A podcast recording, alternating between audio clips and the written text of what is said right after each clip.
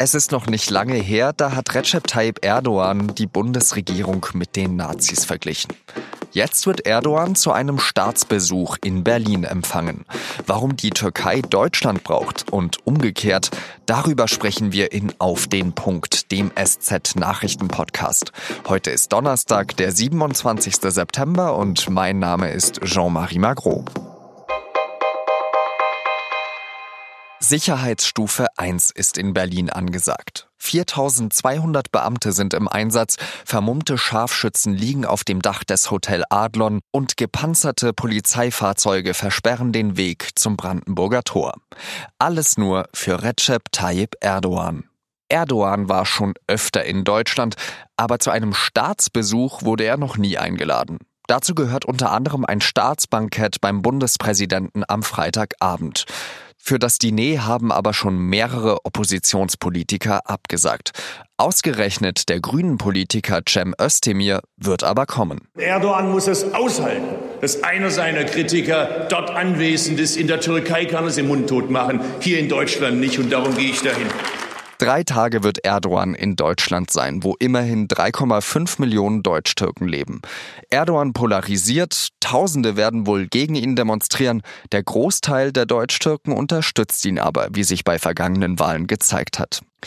Auch wenn Erdogan am Samstag die Zentralmoschee des Verbands DITIB eröffnen wird, werden viele Unterstützer erwartet. Das ist wiederum nicht ganz unproblematisch, denn DITIB könnte schon bald vom deutschen Verfassungsschutz beobachtet werden. Denn einige Imame sollen Moscheebesucher denunziert haben, die Erdogan kritisch sind. Für noch mehr Spannung der deutsch-türkischen Verhältnisse sorgt, dass sich noch immer mindestens fünf deutsche Staatsbürger in der Türkei im Gefängnis befinden. Ich spreche jetzt mit Luisa Seeling. Sie ist Redakteurin im Außenpolitikressort der Süddeutschen Zeitung. Luisa, viele kritisieren Erdogan als einen Despoten, als jemanden, der kritische Stimmen wegsperrt. Muss man mit so jemanden dinieren?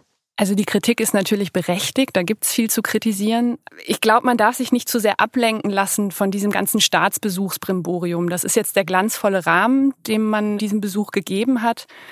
Ich glaube, dass letztlich die Treffen, die da zustande kommen werden, die werden einen sehr stark transaktionalen Charakter haben. Also beide Seiten haben Forderungen und Wünsche und dann haben sie eben in einem feierlichen Rahmen Gelegenheit, sich die gegenseitig vorzutragen und äh, zu verhandeln.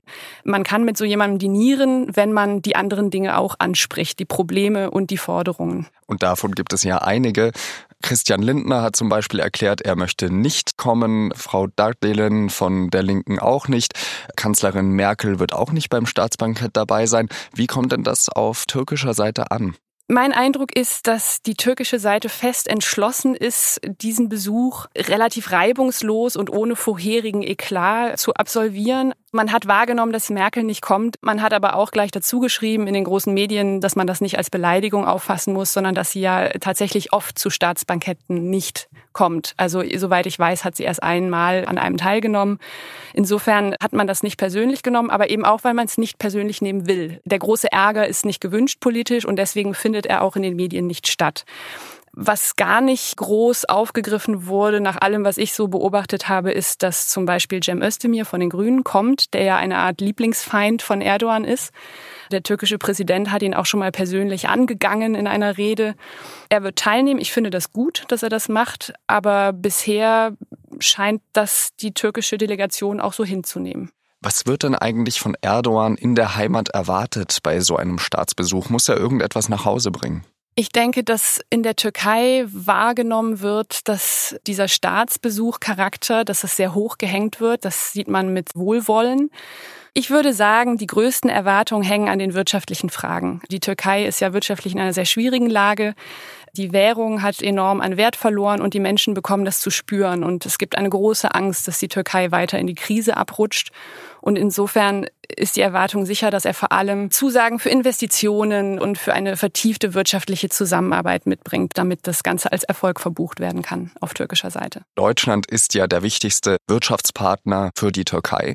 Welche Abhängigkeiten gibt es denn sonst noch zwischen diesen beiden Ländern? Wirtschaftlich würde ich sagen, das ist der Punkt, wo Deutschland die beste Verhandlungsposition hat oder am längeren Hebel sitzt, weil eben die Türkei gerade so drängend darauf angewiesen ist, Ein weiterer Punkt, der beiden Seiten wichtig ist, ist die Migrationsfrage.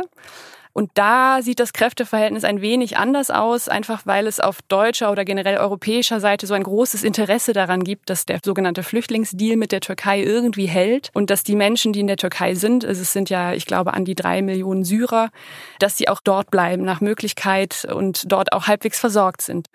Und da wünscht man sich auf türkischer Seite mehr Unterstützung.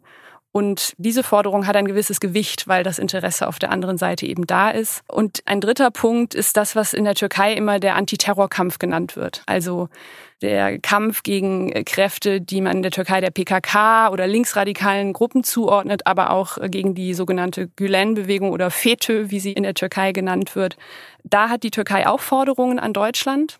Und das ist der heikelste Punkt, glaube ich, weil einerseits natürlich die Bekämpfung von Terroristen ein legitimes Anliegen eines Staates ist oder einer Regierung und andererseits die türkische Seite das wahnsinnig missbraucht, um Andersdenkende zu verfolgen und um Menschen zu verfolgen, die eigentlich nichts Schlimmes getan haben. Also da muss die Bundesregierung sehr genau gucken, dass sie keine problematischen Zusagen macht. Also ist dann eben auch eine Normalisierung der Verhältnisse möglich, nachdem jetzt im letzten Jahr Nazi-Vergleiche gezogen wurden, etc.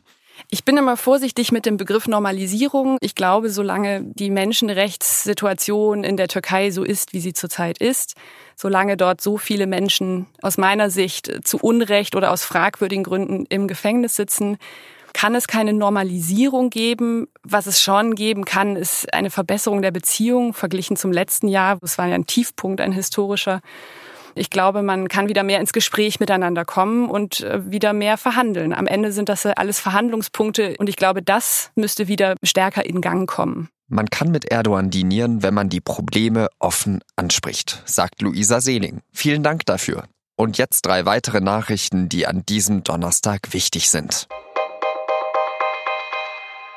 Während Erdogan seinen Staatsbesuch begonnen hat, wurde am Nachmittag auch über die Vergabe der Fußball-Europameisterschaft 2024 entschieden. Mit dem Ergebnis, dass Deutschland die Europameisterschaft austragen darf. Der Deutsche Fußballbund um EM-Botschafter Philipp Lahm und Bundestrainer Joachim Löw setzte sich mit 12 zu 4 Stimmen gegen die Türkei durch. Als Spielorte beim ersten großen Heimturnier seit der WM 2006 sind unter anderem Berlin, München und Frankfurt vorgesehen.